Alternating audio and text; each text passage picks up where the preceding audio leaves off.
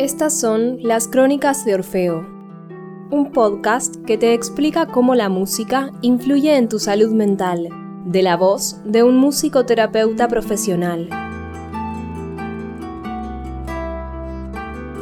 Aquí tendrás entrevistas, viajes sonoros y tips para mejorar tu vida con ayuda de la música.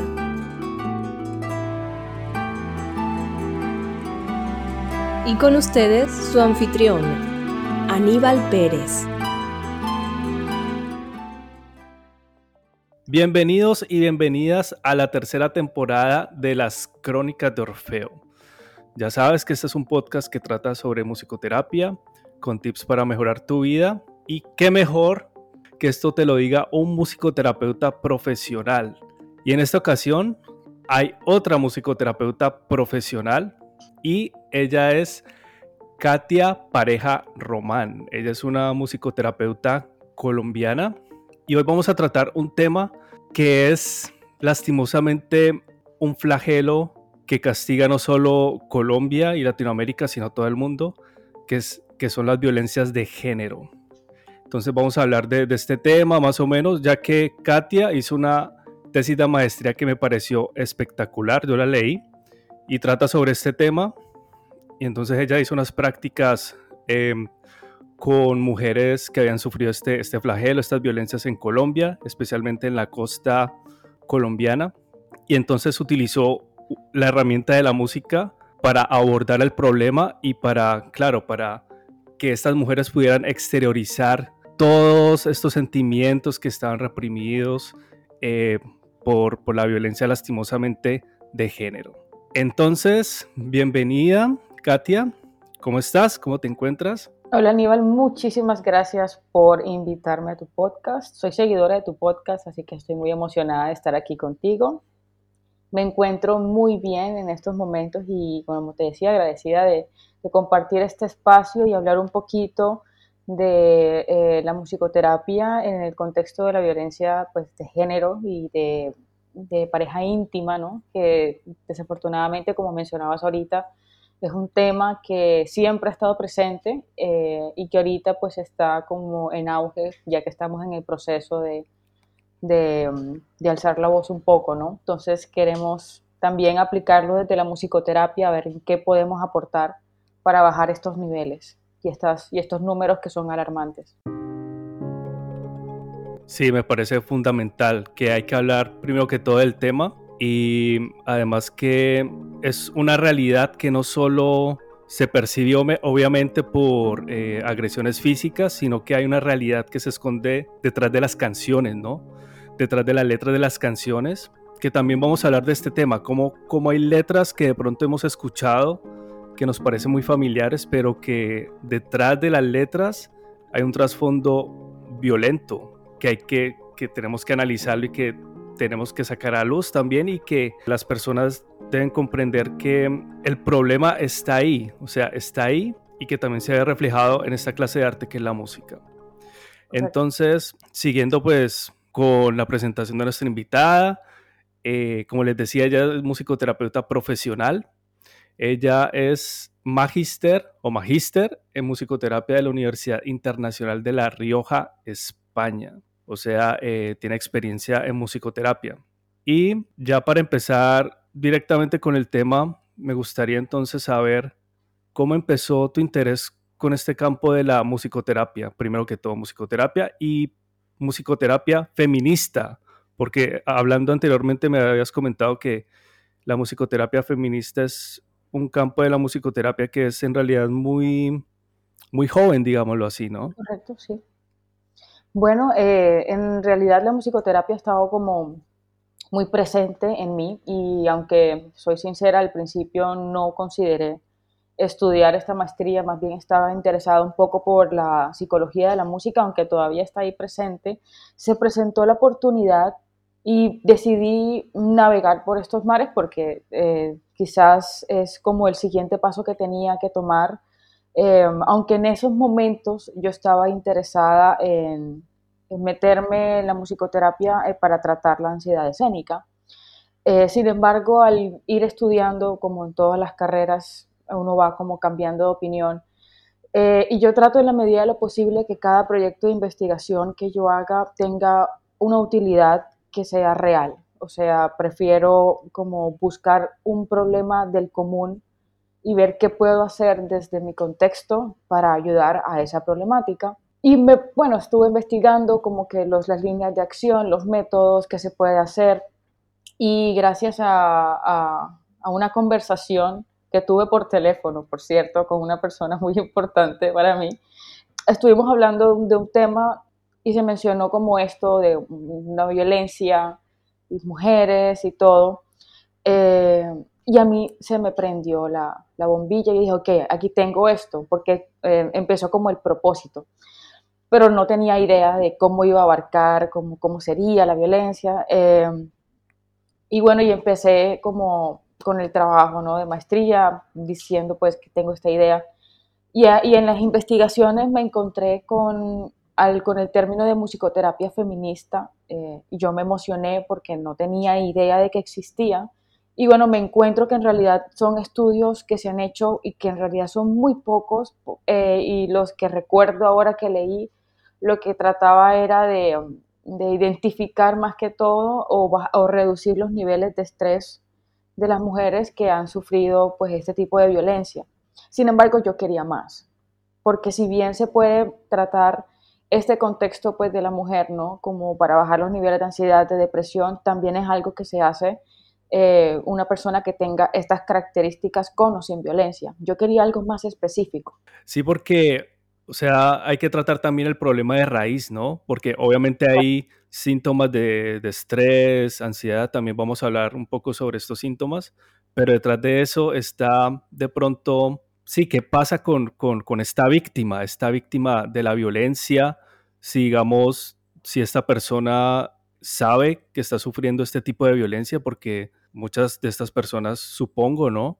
Me imagino que mm, creerán que esto es algo normal, ¿no? que, que, han vivido toda la vida desde niños o niñas. Correcto, sí. Y que es algo muy normal y entonces eh, que le peguen y no solo pues físicamente, sino que psicológicamente, ¿no? Correcto. Eh, tú, lo que entiendo es que tú querías como hacer algo más práctico, ¿no? O sea, eh, hacer algo como más práctico y involucrarte más con la sociedad, se podría decir. Correcto, sí, más bien yo quería enfocarme directamente con esta problemática eh, porque quería adentrarme a, las necesidades emocionales, necesidades psicológicas que, que, que nacen a partir de, de, la violencia. Y ahí es donde yo llego a Sandra Curtis y ahí es donde le encuentro como el sentido de la musicoterapia feminista, porque ella utiliza eh, estos conceptos de juego de poder, de roles, eh, aparte también de todo el conocimiento que tiene que ver sobre el patriarcado, cómo funciona, identificación, eh, análisis de canciones y utilización de instrumentos de diferentes envergaduras. Y me gustó ese estudio por eso, porque estaba enfocada a, a, ese propósito en específico. ¿Por qué? Porque nosotros tratamos los síntomas que vienen de, la, de todo, pero no estamos, estamos enfocados en el síntoma, pero no estamos enfocados en el contexto. Es decir, porque el síntoma existe, pero si no se quita el contexto van a seguir. Entonces, por eso me gustó mucho y por eso me sentí muy identificada porque es justamente a lo que yo quiero llegar. A que no solamente se, se trate el síntoma y se mejore, sino como que se genere un cambio ya a nivel general, porque estamos, tenemos que ir, eh, normalmente uno va de macro a micro, pero ella viene haciéndolo de micro a macro, como que empezar de duro poquito. Y claro, porque así como la, como la violencia afecta desde lo personal hasta lo macrosistema, es como si ella estuviese haciendo exactamente lo mismo, pero a nivel terapéutico, desde lo chiquito hasta lo, hasta lo grande, ¿no? Eh, y por eso me sentí identificada y me, me, he inclinado mucho por la musicoterapia feminista, ya como algo, como eh, énfasis personal, aunque pues se podría decir que me gusta mucho la musicoterapia comunitaria, por supuesto. Yo creo que este, este tema es muy importante porque por ejemplo, aquí, aquí en Alemania, donde, pues, donde estoy, donde yo, yo estudié, aquí apenas también está como creciendo el interés por esta musicoterapia y yo mismo me di cuenta que es muy necesaria porque, pues voy a contar una anécdota, cuando estaba haciendo unas prácticas aquí de musicoterapia en, en un hospital psiquiátrico, Entonces ahí siempre hay lo que se llaman como las visitas, la visita médica o la visita eh, de la mañana, matinal, ¿no? Donde llega el paciente, donde el grupo de psiquiatras y también médicos, y entonces comenta cómo ha estado, eh, qué necesita, y bueno, eh, viene como una evaluación muy corta.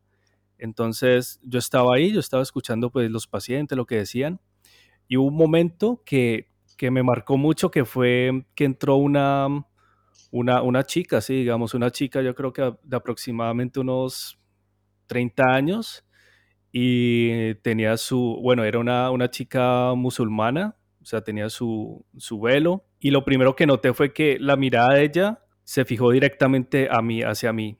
Y el resto de personas eran solo mujeres, o sea, eran, eran eh, una psiquiatra, otra, otra médica eh, y pues estaba yo y la mirada era fija hacia mí y yo me sentí como que, uy, aquí, aquí pasó algo. Claro. un tipo de violencia, violencia de género que yo entendí como que, o sea, primero que todo, bueno, me, me miraron, ¿no? Las, eh, las psiquiatras y, y, la médica y como que salte porque aquí, o sea, aquí no va a pasar nada si tú te quedas y claro, luego, luego me enteré un poco de que esta chica pues em, era de Siria y pues había vivido esta cuestión de guerra y tenía un, síndrome eh, postraumático, había quedado con, con este síndrome postraumático.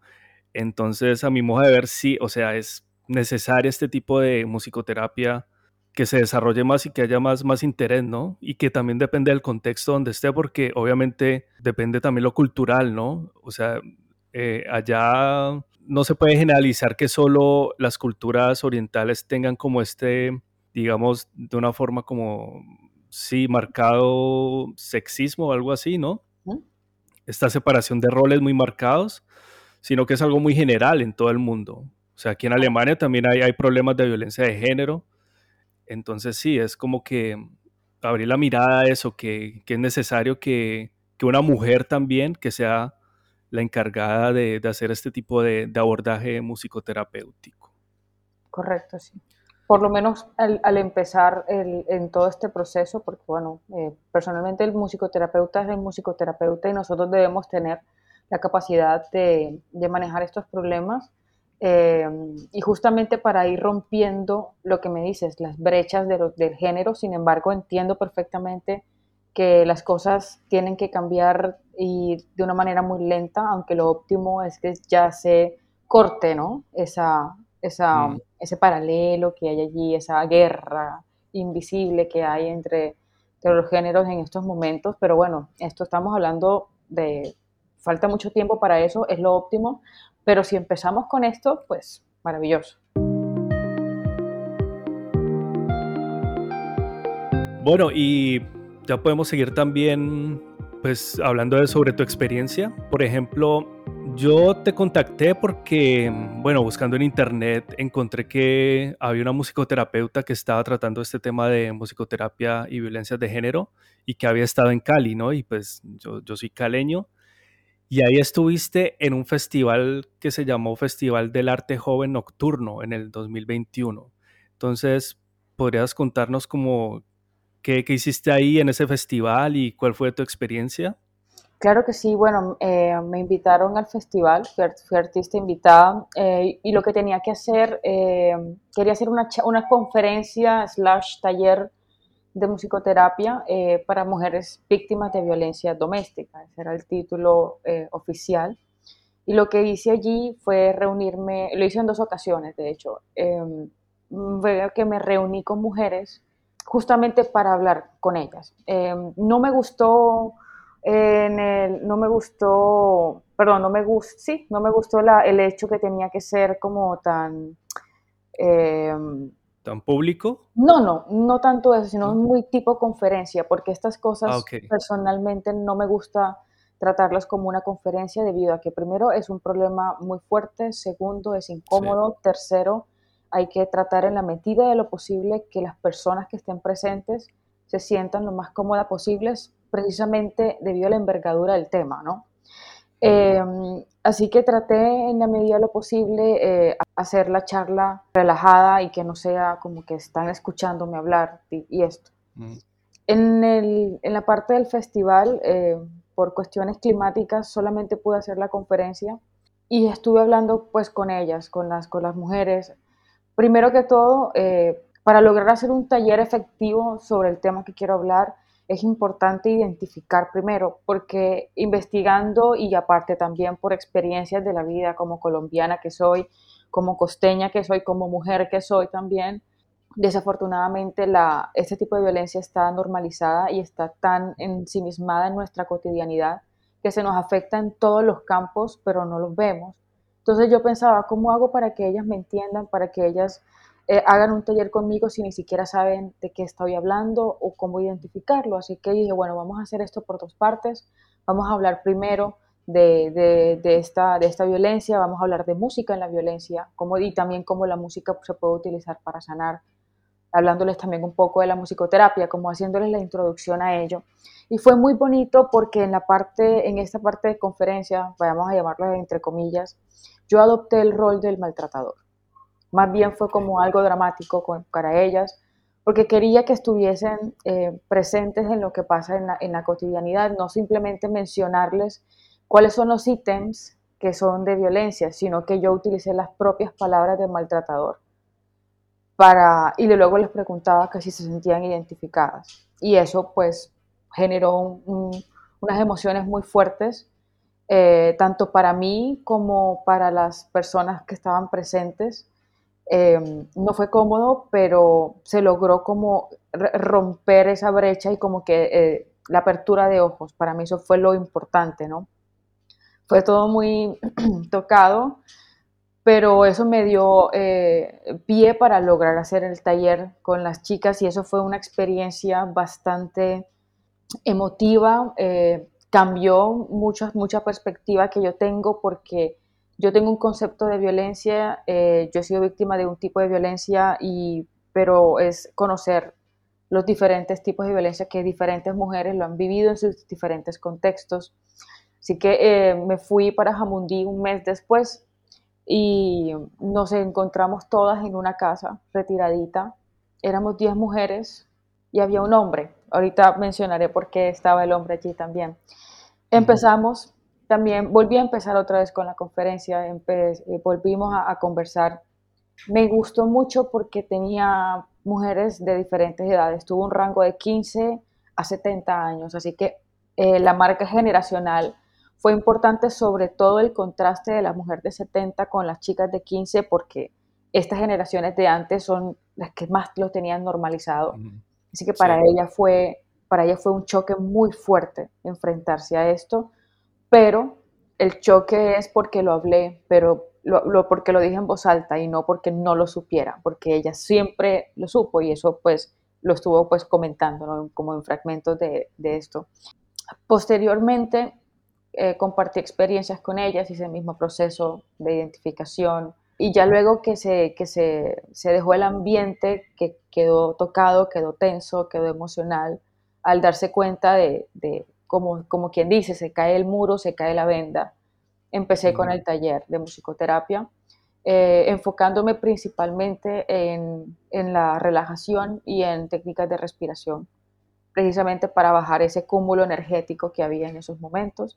Utilicé pues mi, música, todo eso.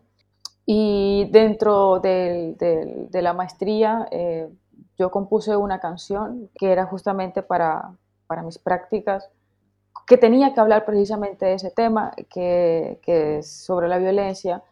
Y, pero como yo estaba pues en el contexto del Caribe, yo compuse un bullerengue sencillo y yo me, me agarré de esa composición y em, toqué la canción con ellas eh, y como el, coro de la canción quedaba siempre como en loop, entonces me agarré de eso para dejarlo, eh, para yo controlar la, cómo, cómo funcionaba la dinámica de, colectiva.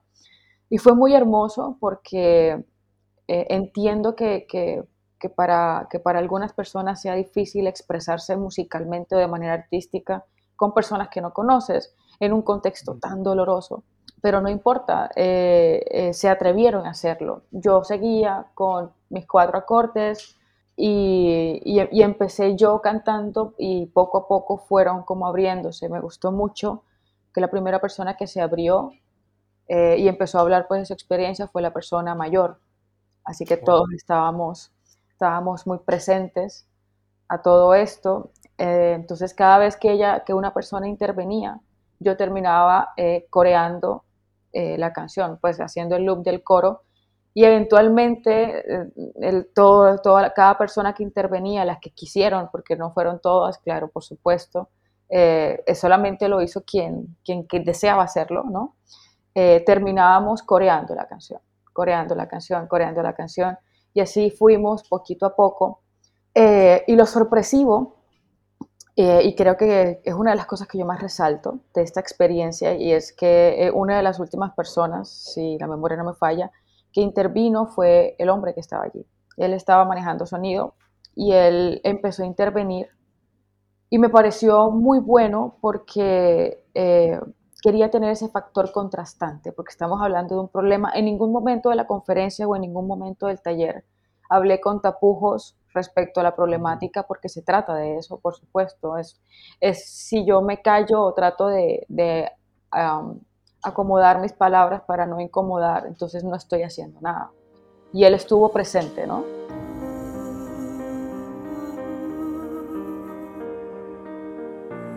Total que el, Señor pues intervino eh, y se proclamó como una persona que fue maltratadora, que cumplió con todos los con todo, el, con todo el perfil del que estaba hablando y que estuvimos hablando todas, identificando.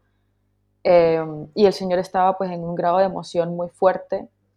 Eh, y, pero, pero, perdón, este señor no fue preparado, ¿no? O sea, él, o, sí, o este rol de que tenía el hombre bueno, y eso fue muy sorpresivo porque de hecho eh, ni siquiera las chicas estaban preparadas para la, para la charla. Ellas sabían que iba a ser una charla de musicoterapia para mujeres, pero me dieron instrucciones de que no enfatizara exactamente de qué era en mi ponencia hasta entrar. Esas fueron las instrucciones que me dieron, así que él tampoco tenía idea de lo que iba a pasar esa, esa mañana, que iba a ser una intervención de una hora, pero se extendió a tres. Fue maravilloso. Entonces, eh, y yo creo que eh, me gustó mucho eso también porque yo sí tenía idea y yo, y yo obviamente estaba preparada para, para, tener algo muy específico, pero esas instrucciones me la dieron media hora antes de empezar, así que tuve que reestructurar todo y ver cómo hacía para meterme de a poquitos, para no llegar con el golpe, porque yo venía con el mismo arquetipo del, del nocturno, ¿no? Como llegar durísimo, ¿no? Hacer el choque, pero no, aquí fue progresivo y fue bellísimo. El Señor intervino, todas atendimos porque eh, es bueno también conocer el otro, la otra cara, la cara de, la persona que hizo, que hace, eh, donde que se hace responsable de, absolutamente pues todos los errores y todo eso, habló sin tapujos. Y me pareció también bueno porque de cierto modo también funciona como una respuesta a, a las mujeres que fueron violentadas y que siempre quisieron saber por qué su pareja hizo tal cosa. Y puede que no sea la misma persona, pero te da como una visión, ¿no? Y eso me pareció importantísimo.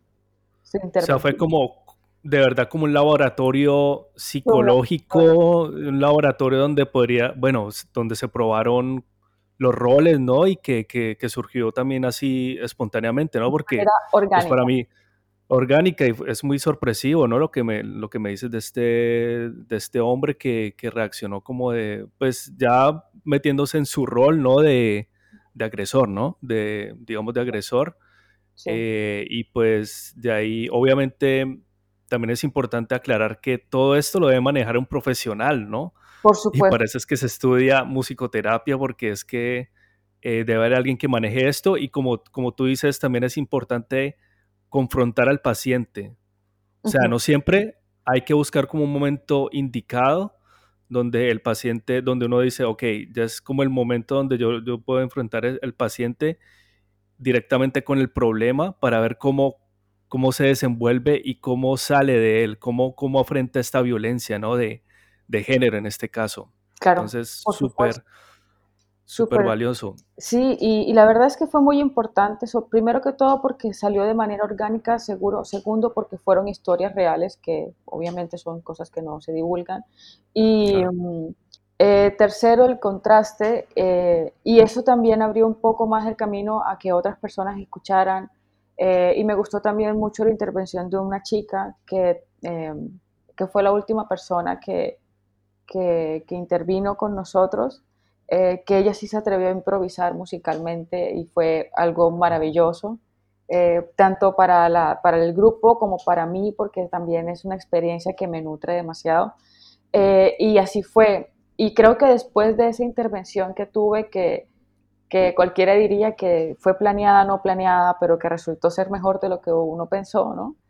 Eh, yo dije, no, definitivamente tengo que estar en, este campo, me gusta lo colectivo, me gusta el contraste, me gusta las diferentes visiones, me gusta el trabajo en equipo, la sororidad que hubo, la comprensión, el amor sobre todo. Y luego personas siguieron cantando, hicieron, compartieron. Fue una experiencia muy linda, muy linda, eh, que, que, determinó muchas cosas y me hizo como pensar que definitivamente se puede hacer algo desde la musicoterapia para tratar a estas mujeres eh, ya como metiéndose directamente al problema, explorar las emociones. Eh, quiero adentrarme a explorar las emociones y sacarlas, ¿no? vaciar eso, esa, esa, esa carga emocional, haciendo pues eh, todo el proceso terapéutico con ella, buscar el empoderamiento, buscar eh, la voz propia de la mujer.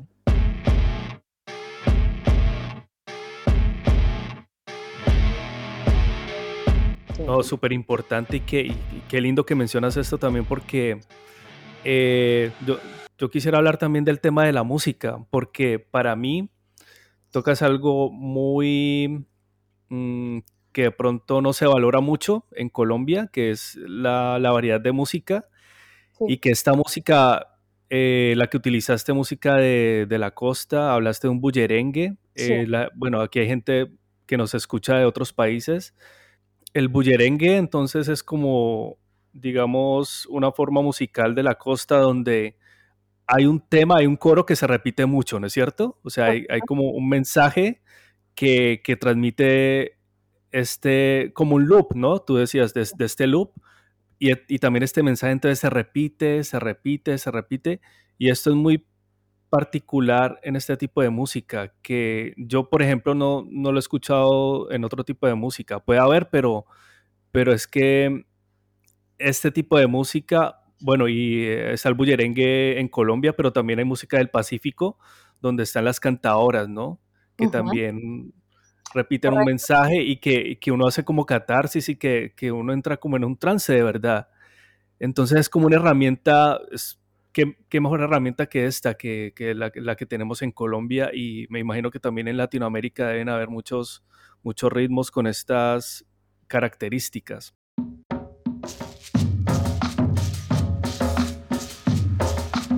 De hecho, sí, la música latinoamericana tiene una riqueza increíble que hay que aprovechar y por eso decidí meterme con, la música de mi región, porque es, y también pensando en los pacientes, claro, hablando pues ya de la identidad cultural y sonora, eh, y pues eh, particularmente los dos que somos colombianos, eh, aquí en Colombia estamos muy arraigados a las músicas de nuestro, nuestro folclore, es como algo muy característico de nosotros. Eh, así que eh, es, obviamente es importantísimo meterse por, por, la parte folclórica, aparte que el boyerengue eh, se habla mucho de, de lamentaciones y, la, y, y, las protagonistas en el boyerengue son las cantadoras también.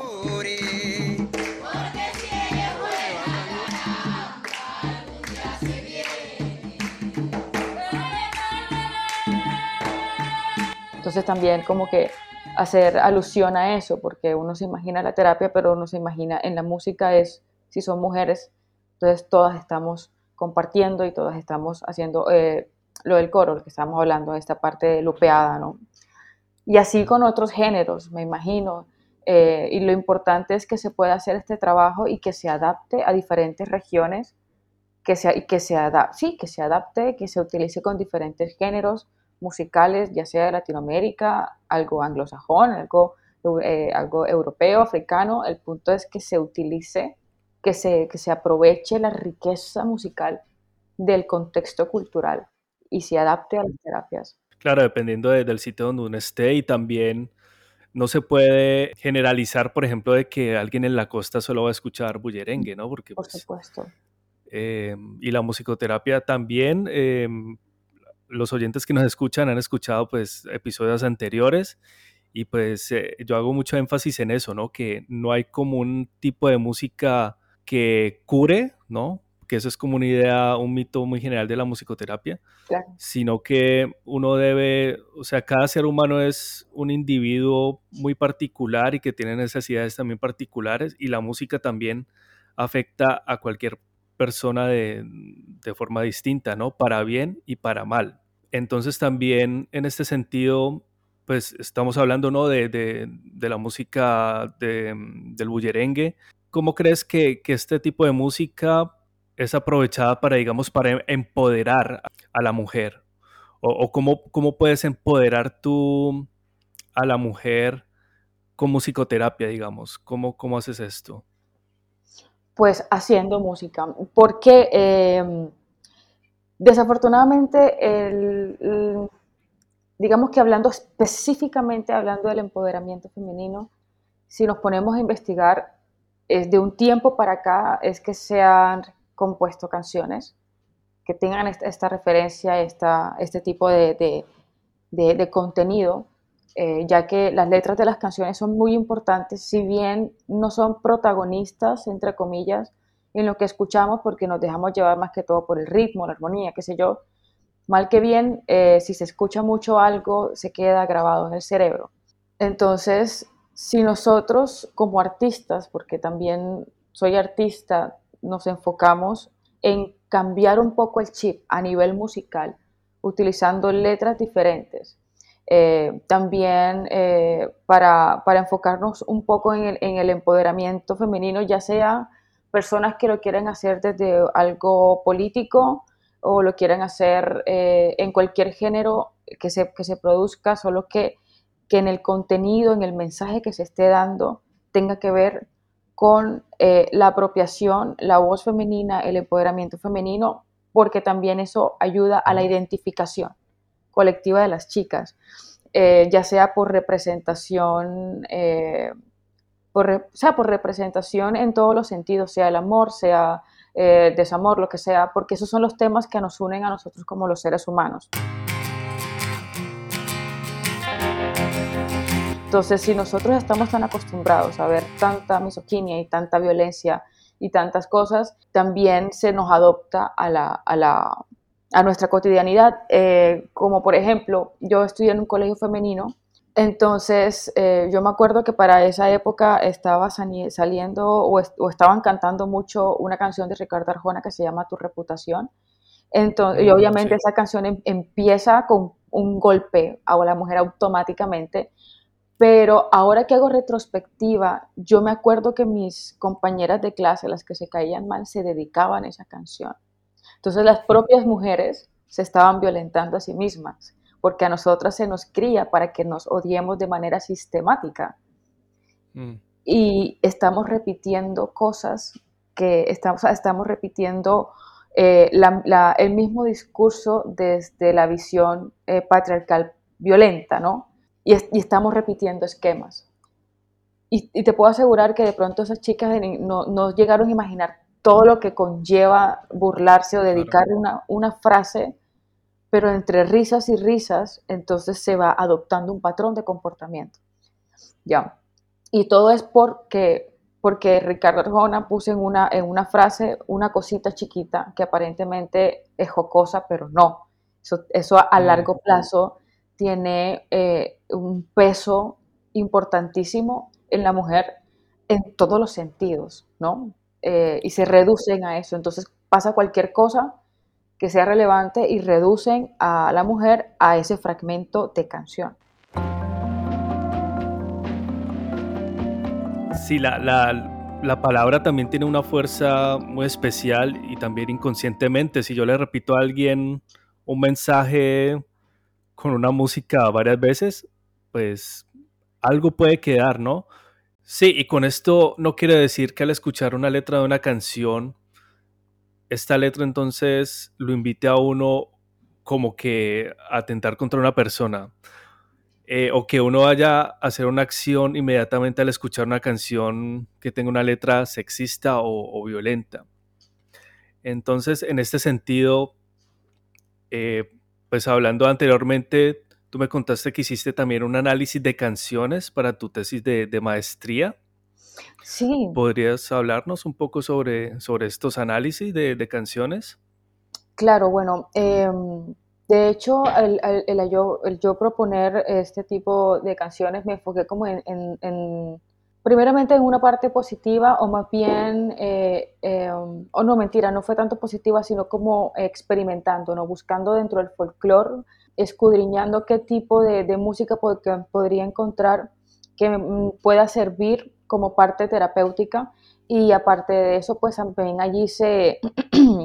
Eh, me di cuenta que no solo hay muy pocas canciones, por no decir que hay dos o tres, que hable un poquito del empoderamiento femenino. Ah, claro, obviamente me estoy, me estoy refiriendo al contexto folclórico específico, ¿no? Pero sí encontré muchas canciones que tienen que ver con el lamento, eh, el lamento de la mujer em, y canciones que, que hacen alusión a que una mujer está sufriendo por el culpa de un hombre que no la quiere. Y eso obviamente abre una discusión nueva a por qué hay tantas canciones que habla de el lamento o habla de que dónde está mi hermana o dónde está esto o déjala llorar, o cosas así, ¿no? Eh, y no tanto del empoderamiento y no tanto de las cosas que son realmente positivas.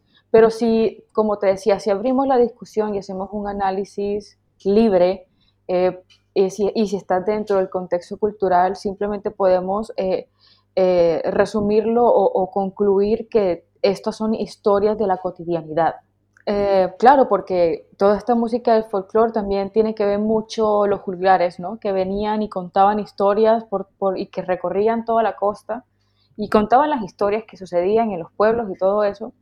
Y así como pasaban las historias y se las contaban al pie del río, eh, las mujeres, ¿no? Mientras hacían sus oficios. De allí me puse a pensar, me puse a analizar en qué otras canciones dentro, fuera de este contexto también nos estaban violentando. Está lloviendo en la nevada, en el valle va a llover, el relámpago se ve como esperma que se apaga, Maye no le tengas miedo. Así que ahí empecé como a buscar más o menos qué canciones eh, violentas hay dentro de, la cultura popular, ¿no? La música pop, como la conocen normalmente.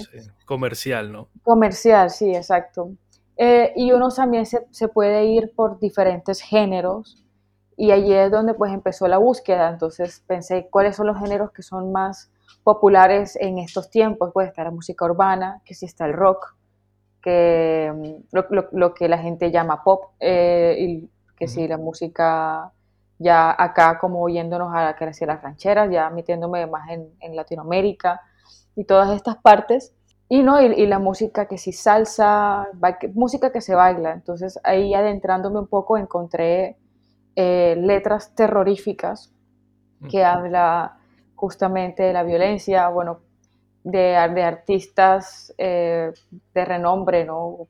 Como, como Luis Miguel, que, que cantan, o bueno, así, así sea que hagan covers, ¿no? O, o, exponentes máximos de la música aquí en Colombia, como por ejemplo eh, un artista que se conoce mucho acá y que es de, de mucho renombre, el, el, artista que es Diomedes Díaz. Él, él se conocía eh, mundialmente como una persona muy machista, Solo que es, es, él, es uno, él, él, era de uno de esos casos en que se sabía cómo eran eh, sus canciones, pero aún así es aclamado. Es una persona mm, que, fue el muy... ídolo, el, macho alfa que todo el mundo admira y que tiene todas las mujeres a su alrededor y, puede hacer lo que quiera. Por supuesto, y él llegó a un punto en que simplemente decía en, en los bridges de, de, sus canciones que vivan los hombres y punto. Va a cantarle mi muchacho, ahora vamos a darle un mensaje a los padres. Porque nomás que vivan las mujeres, vivan las mujeres. No, está muy bien. Mamá es la que cría.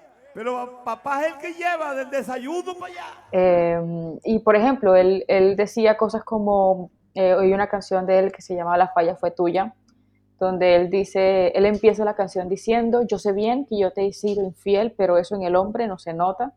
Pero es triste que lo haga la mujer porque pierde el valor y muchas cosas. Y ahí ejerce mucho la presión que tiene eh, en, el, en, el, rol social que tiene la mujer, que tiene que ser eh, perfecta, adecuada, sumisa y que ella no puede actuar como un ser humano, pero él sí lo puede hacer porque eso es normal en ellos, pero no es normal en nosotras. Y, esa, y eso es un discurso que si bien sale en una canción, es un discurso con el cual crecemos todos nosotros, eh, sea en Colombia o en, o en, un país donde la misoginia está bastante presente.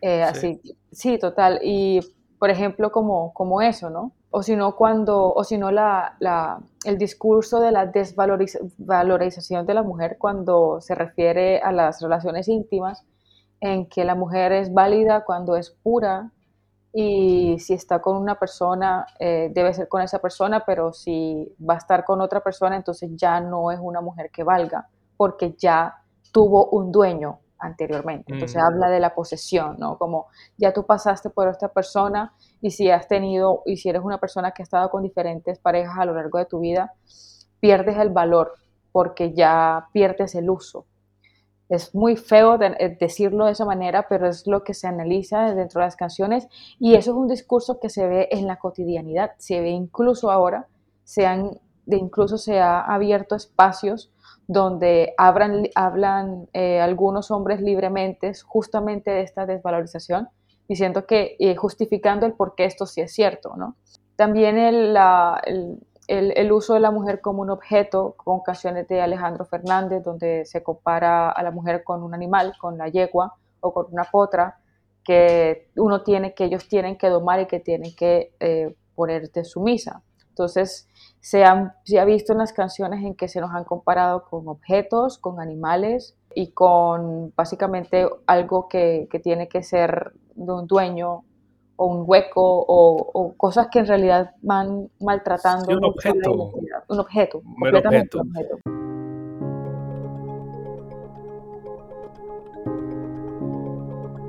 Ya que dices esto de, em, esto no solo se presenta en este tipo de música, digamos, que es asociada con esta violencia, ¿no? Como, bueno, en su época la salsa, eh, hoy en día como el reggaetón, pero por ejemplo hay grupos como de nuestros papás, que escuchaban nuestros papás, como Pimpinela. Hay una canción que, que se llama Como la tele, y en esta canción entonces eh, ellos dicen que, y son, son una pareja, ¿no? Pimpinela, que les gustaría que las mujeres se pudieran prender con un control remoto y también callarlas con, un botón como si fuera un, televisor. Entonces, eh, yo quiero, dice así texto la, la, la, letra de la canción, yo quiero una mujer como la tele que hables solo cuando uno quiere, dejarla en el rincón que tú prefieres. Entonces esto, esto es una realidad que se refleja en las canciones. No es que, a mi modo de ver, no es que la música y este, este tipo de canciones generen la violencia, sino que ellas reflejan la violencia que ya está en la sociedad y la, la transmiten, ¿no? Entonces, por eso es que tu trabajo es muy importante de, de sacar a flote esta realidad y analizarla. ¿no? y hay algo mucho más alarmante porque, bueno, nosotros estamos viendo a la, música popular y que sí, que, que, pasa toda esta violencia, pero si yo te dijera que eso también se remonta a la música infantil, entonces imagínate que, que uno se, desde niño se nos vaya metiendo el, ese tipo de discurso con canciones que son aparentemente inocentes. Y yo sé que estas son cosas que incomodan eh, porque, ya, porque justamente lo que queremos hacer es crear esa conciencia, ese análisis, qué tipo de contenido le estamos dando a las personas, qué tipo de enseñanzas, porque si bien nosotros, eh, eh, si bien en la, en, la, musicoterapia tenemos un fin, en la educación musical también hay otro fin y en la crianza hay un fin específico y se utilizan estas herramientas y se utiliza el arte para enseñarle a los niños eh, eh, a desarrollarse. Entonces el arte es muy importante en esto. Pero si yo, me, si yo tengo un hijo y yo lo siento y me pongo a cantar arroz con leche, me quiero casar con una señorita de la capital que sepa coser, que sepa bordar, que sepa abrir la puerta para ir a pasear, con esta sí, con esta no, con esta señorita me caso yo. Eh, una definición de roles muy clara que, que, no debería ser así. Por ejemplo, también en, este caso que dijiste de este cantante de vallenato colombiano, Diomedes Díaz, yo lo veo como listo, eh, eh, se marca el rol no, de, la mujer y el hombre también, o sea, el hombre también debería verlo de una forma negativa porque, a ver, un hombre no tiene que ser un borracho, eh, no tiene que seguir ese modelo, ¿no? Em, que bueno, es un artista, esa es su vida y, con esto no estamos diciendo tampoco que no se debería escuchar esta música, sino que es ponerle atención un poco a lo que está diciendo esta persona, no para cancelarlo, ¿no? Porque bueno, a mí también me gusta el vallenato, hay vallenatos que me gustan. A mí también. Sino que analizarlo, ¿no? Analizar la letra y, el contexto también. A ver, este, este, este señor me está diciendo que yo debo hacer así y además actúa de esta forma como que, hey, momento, eh, no, yo no quiero seguir ese modelo, ese rol. Dices algo muy importante, Aníbal, ¿sabes? Porque eh, así como hay este problema del rol de la mujer, que en este caso con esta canción infantil es también, no solamente habla de de cómo se va formando el arquetipo de lo que tiene que ser la mujer y cómo tiene que ser el hombre, y aparte también que habla mucho de que el hombre es el que escoge qué hace y por eso es que si está este pensamiento de que no, yo escojo a esta persona, yo la cortejo automáticamente y tiene que ser mía de mi posesión, cosa que es realmente eh, malo y, es, y eso es muy violento también. Por, haciendo contraparte y como colocándome también en, en los pies eh, de, de, la, de, la, parte masculina, también se le enseña y también se le genera esa, esa presión social de que tiene que actuar de esa manera porque eso es lo que le toca y si no, entonces no es hombre. Y se le afecta y, y, le fragilizan la masculinidad y se la tergiversan por completo porque también le obligan a, desde pequeños se nos obligan a a, que no tú sentir, tienes que ¿no? El, hombre no, no, debe sentir, no, no puede llorar. Exactamente. Y, y, también se genera un discurso bastante feo en que ya dentro de todo este, toda esta parte de la misoginia, en que las mujeres son muy emocionales y los hombres son muy de lógica. Y, personalmente me causa mucha gracia esa expresión porque desafortunadamente al hombre se le ha enseñado a, a, a solamente reconocer eh, la ira o, el, o la confusión eh, que, es, que es como lo que expresan eh, y, como no, y como no se les, se les trabaja muy bien la inteligencia emocional, cuando tienen algún tipo de conflicto lo, lo, lo sacan por alguna de esas dos cosas, que es lo único que conocen, eh, y luego dicen, no, es que las mujeres son muy emocionales y nosotros somos muy lógicos, pero es que resulta que la rabia y la confusión son emociones también. todos, somos emocionales. De Exacto, todos somos emocionales. Todos somos emocionales y todos somos, eh, todos somos lógicos. Más bien es, hay, hay una pelea con eso. La gracia es tener un conjunto con, eh, con, con, este, em, con este tipo de inteligencia, ¿no? Entonces tampoco es justo eh, con ustedes desde, desde el momento en que nacemos porque también se les, se les hace también un arquetipo y si no coges el arquetipo, entonces la presión estalla, otra presión. Entonces hay, hay, un problema bastante grande eh, eh, por ambas partes y eso es un, trauma generacional que se ha ido desarrollando y que se tiene que acabar eventualmente, porque es que así no, vamos a terminar odiándonos entre nosotros mismos.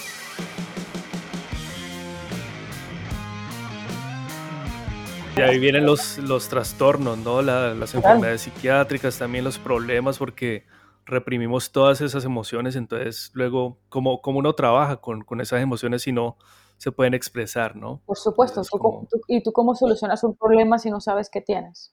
Es así de simple, o sea, bueno, vamos llamándolo problema o trastorno, lo que sea, entonces, eh, y, eso, eso es un, y eso es algo que se desarrolla en absolutamente todos los contextos de la vida, eh, pero es como si en la música como que no le, no, no le prestaran tanto atención porque como es un arte, entonces piensan que es única y exclusivamente para entretenimiento, pero imagínate, dentro del entretenimiento hay violencia, en todas partes hay violencia, simplemente es que escudriñar en dónde se puede encontrar todo esto y, y, y haciendo más investigaciones y, eh, y, más estudios que salen a la luz a lo, a lo largo de los días, de los meses, de los años, seguimos cayendo en cuenta que en realidad el mundo... Eh, en general, la sociedad completa, en todos, en todos sus puntos, en todos sus contextos, está adecuado para ser violento, para la mujer y también para el hombre. Entonces, es, es, es algo que, que, que, abruma, pero cada quien desde su contexto, si puede hacer algo al respecto, genial. Por eso estamos acá conversando tú y yo.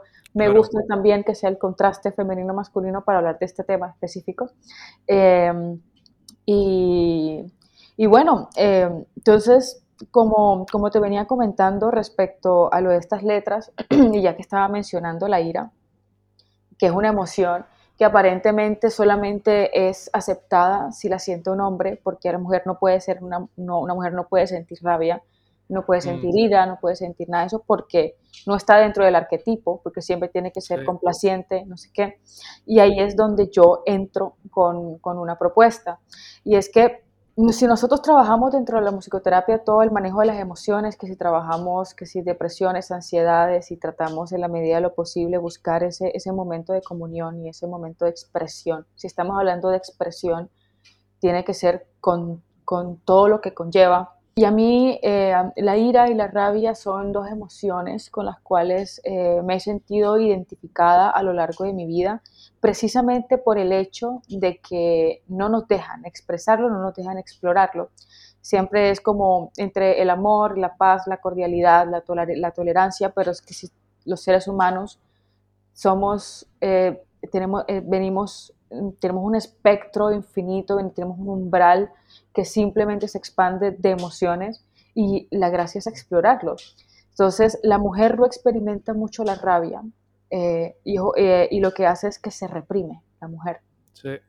Se reprime y no necesariamente en todas las ocasiones o en todos los sucesos de la vida podemos expresar nuestras frustraciones y nuestras represiones con, con, una, con una muestra artística de amor o de comprensión o de tolerancia. Hay veces en que simplemente tenemos que expresar la ira, tenemos que expresar todo eso. Explota algunas veces, ¿no? Eventualmente. Exacto. Mm. Y, cuando, y, como, y como somos una olla de presión, cuando explotamos, es, es, también es malo. Es mm. malo si reprimimos y es malo si explotamos, porque entonces si está, que si es histérica, que si es loca, que si está en sus días, que si está en no sé qué, ta, ta, ta.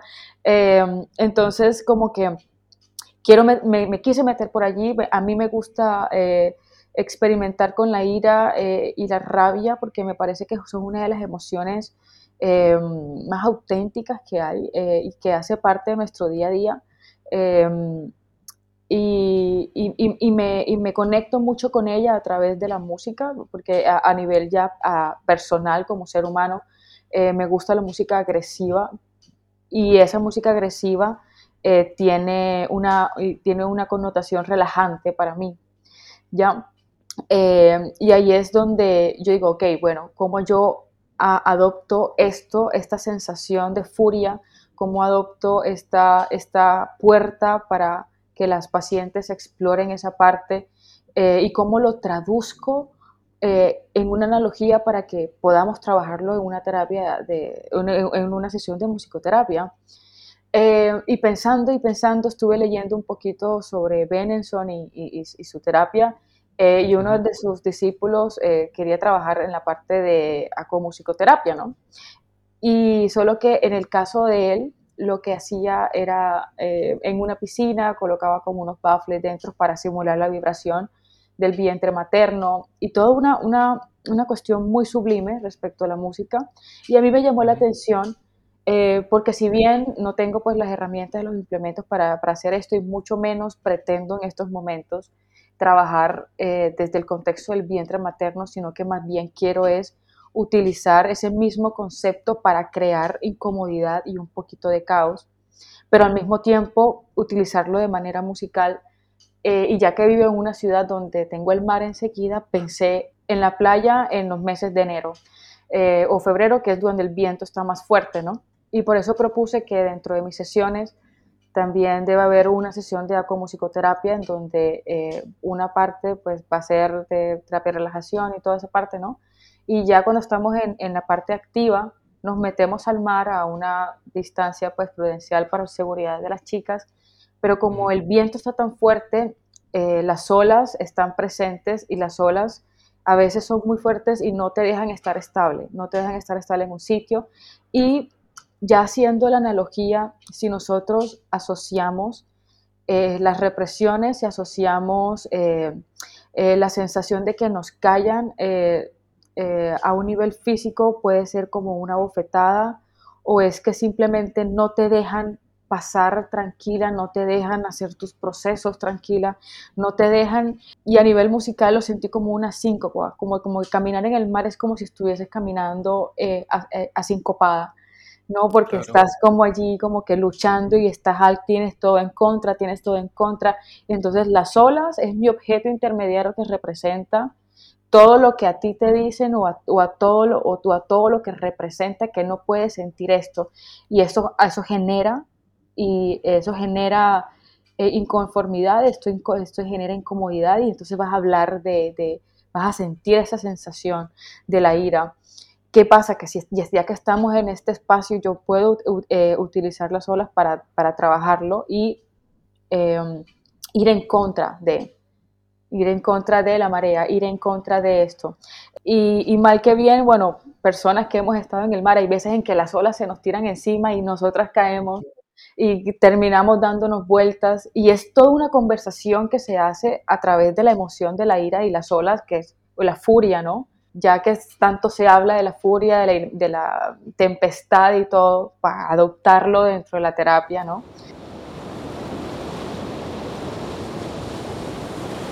Como una, una metáfora viva, ¿no? O sea, una metáfora viva, claro.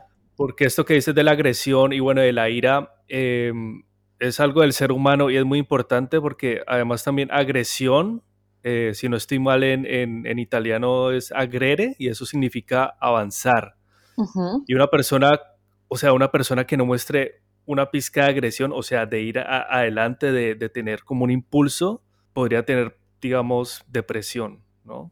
Que son las, las personas que, que, que, están, pues como sabemos, esta sintomática de de, estar en la cama, ¿no? Que no, no tienen como un impulso de vida y muchas veces, no todas, ¿no? Pero estas, estas personas no pueden, no pueden expresar esta ira, este impulso que también genera, se ve como un impulso de vida. Entonces, una, una metáfora muy, muy bonita y, y, viva, ¿no? De, de, de, cómo las olas te pueden dar ese impulso y se, se, hace como de una forma también dinámica, de, claro. de psicológica, ¿no? Por supuesto. Y, y, aparte de eso, ya como a nivel musical, netamente, las olas se puede, y las olas y el mar se puede utilizar como un instrumento de percusión. Nosotros tenemos las manos, eh, y si bien nosotros al meter las manos en el mar, pues los hundimos, pero si mantenemos un, un ritmo constante a, a, cierta velocidad y a cierta fuerza, podemos hacer que la música suene con nosotros. Mm. Y, se puede utilizar de manera rítmica y podemos utilizar dinámicas, podemos expresar dándole eh, no golpes a un tambor, pero estamos dándole golpes a las olas también y estamos emitiendo sonidos. El, eh, y, y, el viento, eh, si, lo, si lo aislamos un poquito, vendría siendo un pitido, vendría siendo el sonido incluso hasta de una flauta. Podría mm. ser, se podría utilizar todos los elementos que nos encontramos aquí y también la sensación de estabilidad o inestabilidad depende de qué tan, de qué tan al fondo estemos en el mar con la arena, porque la arena a cierto punto nos da estabilidad, pero ya cuando vamos avanzando empezamos a, a, caer. Entonces es todo, es toda, es un, toda una experiencia eh, tanto musical como corporal eh, y metafórica, donde podemos explorar la emoción en, lo más crudo posible, porque es, es, es muy importante sentirlo con, con, toda la crudeza. Entonces, eh, podemos utilizar la, la, música en, en, cualquier contexto, ya podemos utilizarlo también como un instrumento de percusión, podemos, podemos también, como te decía, el viento, como eh, también como otro instrumento, podemos imitar el sonido del viento, podemos imitar el sonido de las olas, podemos imitar todo eso y hacer algo colectivo con las chicas, podemos eh, traducirlo eh, y trabajarlo musicalmente. Incluso también se puede utilizar estos mismos sonidos para, para como parte de, de, la parte de improvisación y composición de canciones, porque el mar siempre está presente si estamos dentro de un contexto de grabación, porque claro, obviamente en la terapia feminista de Sandra Curtis terminaba siendo una composición colectiva con las chicas o bueno, con la persona que le tocaba, ¿no? Para trabajar y, utilizaba todos los elementos musicales. Y si y es lo mismo, si yo estoy utilizando una guitarra, estoy utilizando un bajo, estoy haciendo esto, estoy haciendo una grabación buena, yo también puedo aislar en estos momentos dentro del mar, sacar lo importante de eso y buscar todo el contexto y meterme por allí también.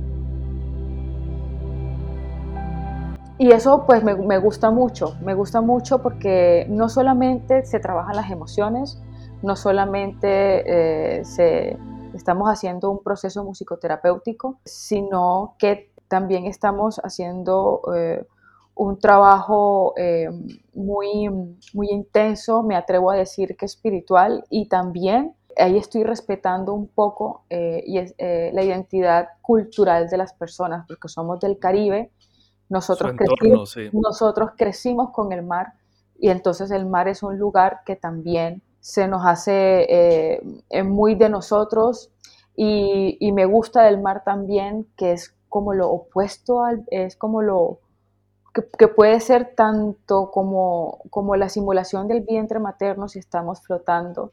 Cuando el mar está calmo también puede ser tempestuoso cuando mm. estamos con problemas. Eh, y, es, y es como, y también es una manera por eso hablo también de un, objeto intermediario, porque hay personas, hay mujeres que no saben expresar sus emociones y nosotros como musicoterapeutas utilizamos los instrumentos musicales para facilitar la expresión no verbal.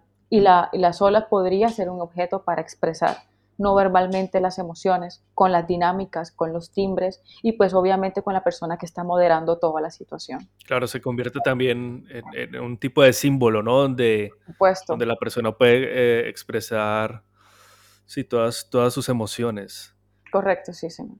Sí, entonces con este tema de la acuamusicoterapia, em, o sea, me parece genial, todavía yo tendría muchas más preguntas que hacerte. Sería súper interesante de pronto hacer también otro episodio. Por supuesto. Y pues yo quería preguntarte, pues ya que tuviste todas esas eh, experiencias con, con estas mujeres que fueron maltratadas, ¿no? Y que sufrieron esta violencia de género, ¿tú cuál crees que sería el primer paso que puede dar una mujer que es violentada para, para, salir como de este círculo de pronto también vicioso que algunas veces se convierte como en un círculo vicioso, ¿no?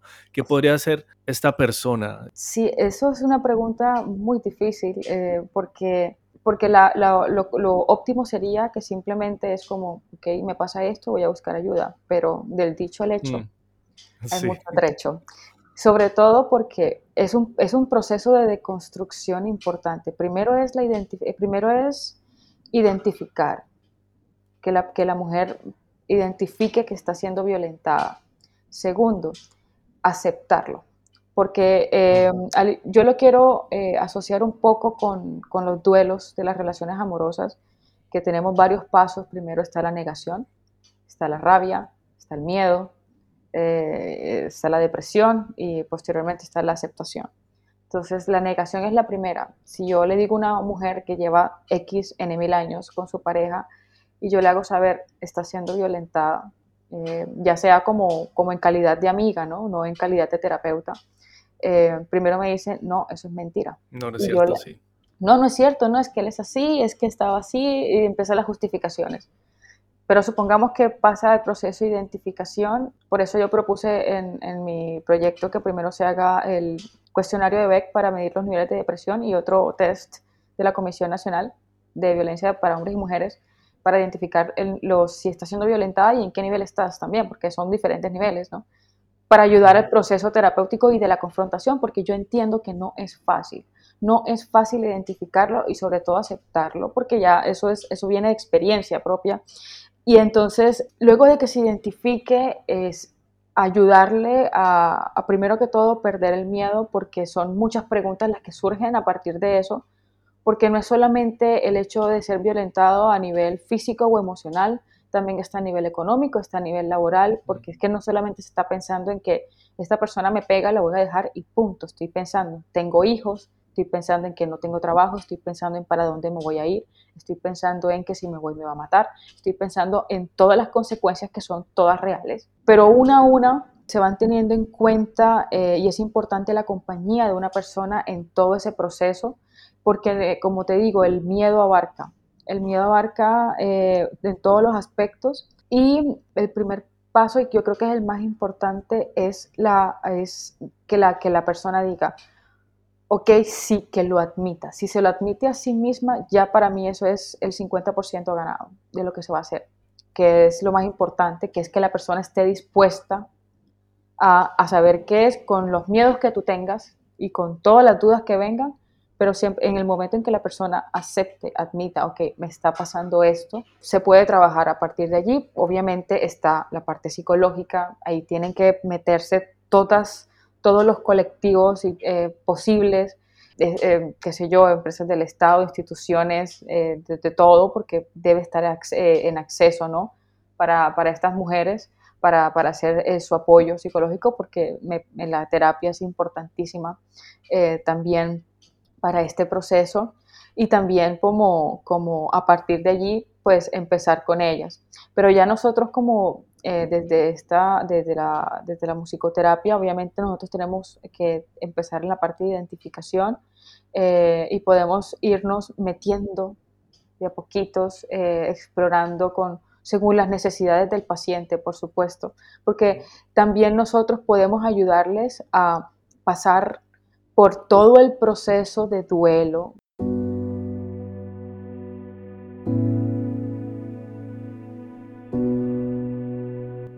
Hace recordar a una experiencia que escuché hace poco de una, eh, una musicoterapeuta con su paciente que estaba tratando de superar la muerte de un familiar y estaba pasando el duelo. Entonces, si yo lo asocio a este duelo con, con este otro duelo, si bien no son los mismos, está haciendo el acompañamiento de identificación, pasar la parte de negación, de la rabia, de la depresión, para luego llegar a hacer la aceptación. Entonces, se tendría que hacer una, terapia para el duelo y otra terapia para la, la sanación. Entonces siempre es un proceso, eh, no, no, quiero decir que es largo, quiero decir que es un proceso importante. Me parece que es más importante el primero porque ahí es donde cambia todo. Cambia todo eh, eh, para, el, para el paciente y ya gracias a eso se hace un report efectivo, se, se establece una comunicación espectacular con el paciente y ya empieza el proceso, porque es que eso, eso no es de me golpearon y ahora voy a empoderarme no, hay que, hay que ir progresivamente. Sí, genial, sí, o sea, es súper importante esto que dices de dar el primer paso, pero bueno, ¿cómo se da ese primer paso con esta identificación? Y todo lo que nos, nos has contado hoy, o sea, estoy completamente no sorprendido, sino que muy emocionado porque es como que debe haber más desarrollo de este tipo de musicoterapia, ¿no? Bueno, feminista y, normal, ¿no? Que, la gente vea que también se puede apoyar, se puede acompañar eh, a la gente que ha sufrido violencia, no solo de género, sino que también violencia eh, de otro tipo, ¿no? Eh, que han tenido traumas con musicoterapia, que la musicoterapia sirve como una terapia efectiva para acompañar a este tipo de, personas. Entonces, Katia, yo te quiero dar las gracias por esta conversación tan amena, tan fluida, donde, yo también he aprendido mucho. Eh, el tema de la ah, musicoterapia me pareció genial y tu tesis de maestría me parece muy valiosa. Mucha gente la debería de leer, ¿no? Em, está en línea, ¿no? Sí, sí, sí. Tú puedes invitar, está en línea. La, tesis de Katia se llama Propuesta de Intervención de Musicoterapia para Mujeres Víctimas de Violencia Doméstica en el contexto del Caribe colombiano. Entonces la pueden buscar, pueden buscar la tesis para leer, para leerla. Y mm, ya para terminar, entonces, ¿sí? de hecho, la pueden conseguir en, en, en, mi perfil de ResearchGate. Ahí tengo pues cosas que, tengo y entre esas pues mi, tesis. Ahí lo pueden conseguir fácilmente. Sí. Sí, yo también, eh, o sea, yo te busqué, busqué tu nombre, pero como dices, esta página de ResearchGate, ahí están pues todas las publicaciones científicas em, y ahí también la pueden encontrar. También, ¿quieres compartirnos tus redes sociales o, alguna información que quieras transmitir a, nuestros oyentes del podcast? Bueno, eh, me pueden encontrar en mi Instagram como arroba Katia con K y con Y. Eh, ahí pues estoy paulatinamente montando eh, algunos posts respecto de musicoterapia que me resultan a mí particularmente interesantes, como que, que se puede hacer ahí al respecto. Y esa es como, como la red social que tengo como activa para, para estas cosas. eh, aunque también me pueden encontrar en Facebook, Katia Pareja, en mi página también. Y algún mensaje a las personas que estén oyendo este podcast, primero que muchas gracias y segundo que, la, que no se queden allí con, con, con los problemas desde la superficie eh, en la medida de lo posible y eso para cualquier caso de la vida y en cualquier contexto. Es mejor eh, adentrarse bastante en, y a buscar el, ya sea el origen de las cosas o buscar una manera que les sirva a ustedes para, para ir mejorando poco a poco. Que es, y que obviamente seamos siempre curiosos y siempre necios, mm. no nos quedemos con, con lo mm. que nos entregan siempre. Mm, con lo que nos dicen y que no lo tragamos entero, ¿no? Como, como decimos en Colombia y supongo que también en Latinoamérica. Sí, es total. Pues sí, Katia, entonces de nuevo muchas gracias. Eh, también les recuerdo a mis oyentes que pueden visitar mi página web www.podcastmusicoterapia.com. Ahí publico los episodios de este podcast y también hay temas eh, que publico sobre musicoterapia en mi blog. Y también no olvides unirte a mi lista de correo. Ya hay varias personas que se han unido a, mi lista de correo, entonces yo les envío un mensaje, por ejemplo, de los episodios que vienen y también están muy pendientes porque voy a estar ofreciendo también cursos y muchas novedades más. Entonces, para terminar, recuerda, te deseo buena vibra y resonancia, como Orfeo manda. ¡Chao!